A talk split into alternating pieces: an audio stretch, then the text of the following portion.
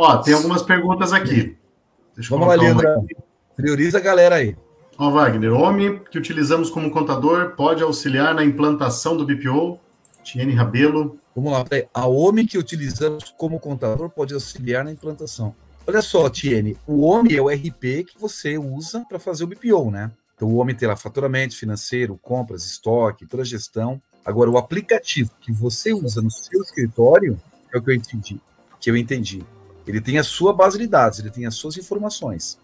O correto é você colocar o homem no cliente. Você coloca no cliente para ele fazer a operação dele, né? Operação de vendas, enfim. E você vai fazer o financeiro dele. É o homem como sistema, tem que ser o homem da base de dados dele. E você ainda tem aquele pacote de parceria com contadores, de não sei. É, é temos, temos. Fala dele aí para ela. Então, Tiene, Tiene e os demais que estão aí com a, com a gente, né? Então a OMI tem sim. Esse pacote, na verdade, é quando o contador ele contrata para ele usar no lugar do cliente dele, né? Então, por exemplo, vou pegar o meu caso, tá? Eu tenho uma empresa e emito uma nota por mês. Eu nem acesso o sistema, não contratei. Aí o meu contador contratou o sistema, ele faz a minha nota, faz o meu financeiro, faz a minha contabilidade. Mas nada impede do cliente contratar o homem e você fazer o BPO usando o homem dele, o homem é, usuários ilimitados. Então ele convida você e você acessa o sistema normalmente para fazer toda a operação, a operação financeira dele. Eu queria comentar também, uhum. Leandro, do Pedro, do o Pedro comentou do diagnóstico, né? Eu queria Isso. falar, nós temos também a ferramenta, né, o Homem Simbiose, que é uma ferramenta voltada para consultoria e baseada num diagnóstico, né? Baseada num questionário. Então, para quem está vendendo BPO, eu sempre falo, a melhor forma de vender BPO não é oferecendo BPO, é fazer um diagnóstico. É que nem um médico, né? Faz um, um check-up, faz um diagnóstico e depois você oferece o tratamento. Então, pessoal, nós temos a ferramenta simbiose.omie.com.br. Isso vai ajudar muito vocês a preparar um bom diagnóstico, para você poder oferecer a coisa certa para o cliente e direcionar a sua venda com muito mais assertividade. É isso aí. Fala, Leandrão. Tem perguntas Marcelo, aí, né? É, Marcelo colocou uma pergunta aqui, ó. Qual o momento e quem é a pessoa responsável por identificar e sugerir esse ponto de troca de BPO financeiro para a controladoria, para a governança, que é aquilo que você estava explicando, Pedro? Boa. Ô Marcelo, tem duas formas de você abordar essa questão. Se você quiser ser o passageiro dessa, dessa trilha, se você quiser ser o motorista. Se você quiser ser passageiro, você espera, o seu comercial espera, não tem nenhum problema nisso, tá? Mas seu comercial espera a reclamação chegar, de escuta, eu tô esperando mais da empresa e o que tem hoje é muito pouco. A relação já tá desgastada, o cliente já fica aberto a assédio de concorrente, por aí vai. A gente preferiu fazer diferente, a gente preferiu a gente criar a trilha dele, entendendo, depois de trabalhar com várias e várias empresas, que eu preciso de X tempo para implantar um projeto bem sucedido de uh, terceirização de controladoria. Eu preciso de X tempo para implantar um projeto de planejamento estratégico. E a gente mata, a gente mesmo mata o, pro, o, o, produto. Já está na trilha dele, já está no contrato dele. Que ele vai rodar com a equipe de terceirização financeira por quatro meses. Que ele vai rodar e a gente mesmo coloca dessa forma. Então, na largada, ele já sabe porque a gente está matando o produto. Tem outra forma, como eu falei, você espera. Aí vai do, do momento que você tiver do seu negócio. Marcelo, qual a importância de pessoas boas e relatórios bons para analisar esses números? Pô, total, né? Total. Precisa ter os dois aí, né? Justamente para conseguir fazer a, a, a, situação funcionar. Tem que ter equipe preparada para conseguir fazer isso rodar legal. E certamente essas pessoas, conseguindo organizar bem os processos, pensando nos relatórios que tem que gerar, vão conseguir realmente atender a demanda. É, sempre avaliando a necessidade do cliente, né? É, existe um, lá, existe um, ah, qual é o relatório, o que, que eu tenho que entregar? Então tem que sempre avaliar a necessidade do cliente, em que momento está esse cliente.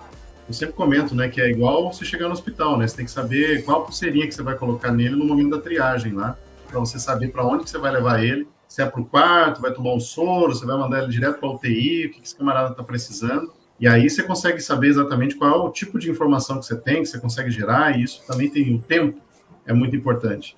Duas coisas muito importantes para quem trabalha com BPO financeira, é controlar tempo e controlar dinheiro, né? Então, é, são duas ferramentas cruciais, né, para a gente conseguir fazer um bom planejamento, uma gestão de fluxo de caixa e conseguir dar respostas rápidas, né?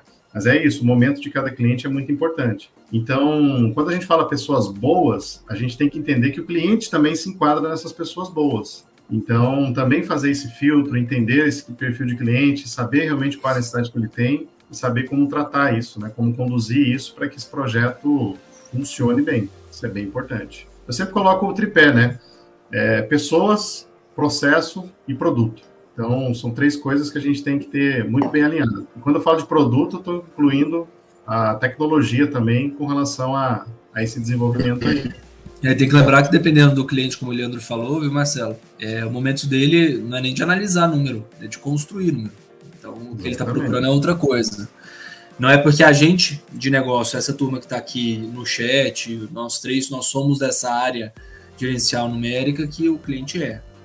Ele não quer que é você analise relatório nenhum, ele quer que você construa projeção de market share dele, futuro dele. Não tem nada a ver com DRE, por exemplo, com fluxo de caixa ou qualquer indicador financeiro. O João está perguntando aqui, o João tá perguntando aqui se a gente consegue implantar um, um DRE gerencial. Eu acho que o DRE é, um, é meio que o é meio que o minimão, né? Assim, você entregar para um cliente, né? Mesmo numa tesouraria, né? Já te é. falo, até João.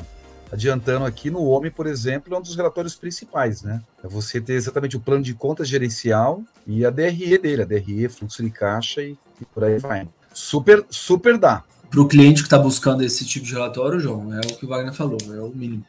É o mínimo, né, cara? Se você não entregar. Se você, Tem cliente que não quer isso. É, isso é importante dizer. Vai ter cliente é. que não quer isso da terceirização financeira. Mas para o cliente que quer, esse é o mínimo. É, isso aí é o mínimo que o. Você alimentando contas a pagar ou contas a receber, fazendo tudo dia a dia, no mínimo você tem uma DRE dele. Se você vai ler com ele, vai interpretar, aí já é outros 500, né? E nós temos também, né, Leandro? O Leandro que usa bastante aí ao BI, né? Que é a controladoria digital, né? O Pedro sim, também tem as ferramentas de gestão que analisa os indicadores da empresa, né? Que eu acho que é um dos grandes valores do BPO também, né? É a hora que você vende a sua, a sua capacidade de analisar os números junto com o cliente e até explicar para ele, né? Exatamente. Report, contar a historinha, né? Contar a historinha que o número conta, né? Tem que saber cara, contar o report, Aprendi com o Pedro Roriz, cara. O report é a parte mais importante do BPO, cara. É do, eu falo que é hora Continuou do show. falando cara. isso há cinco anos. Eu falo, cara, é hora do show. Senão você vai lá manda, ah, segue o relatório, cara. A única hora que você presta serviço para o dono na terceirização financeira é na parte do relatório. A única. Então essa é a hora da verdade, essa é a hora de passar perfume para sair na câmera aqui do, da reunião digital, essa é a hora de, de tomar banho, essa é a hora de estar. Tá, é a hora da verdade. Inclusive, para quem gosta de leitura, existe o, o, livro A Hora da Verdade, que é só sobre prestação de serviço no momento que a empresa tem interface com o cliente. Um puta de um livro, A Hora da Verdade. Pô, legal. Olha aí a dica. Não tá Maravilha. aqui, Hora da Verdade. Esse eu não conheço. E assim terminamos mais um episódio do BPOcast. E olha só, vou deixar um convite especial para você que deseja aprender mais sobre BPO financeiro, está começando nessa área ou deseja ganhar escala nesse negócio, para nos acompanhar nas nossas redes sociais. Estamos com conteúdos exclusivos no canal do YouTube e também lá no meu perfil do Instagram. Os acompanhem por lá. Um grande abraço para você e até o nosso próximo encontro.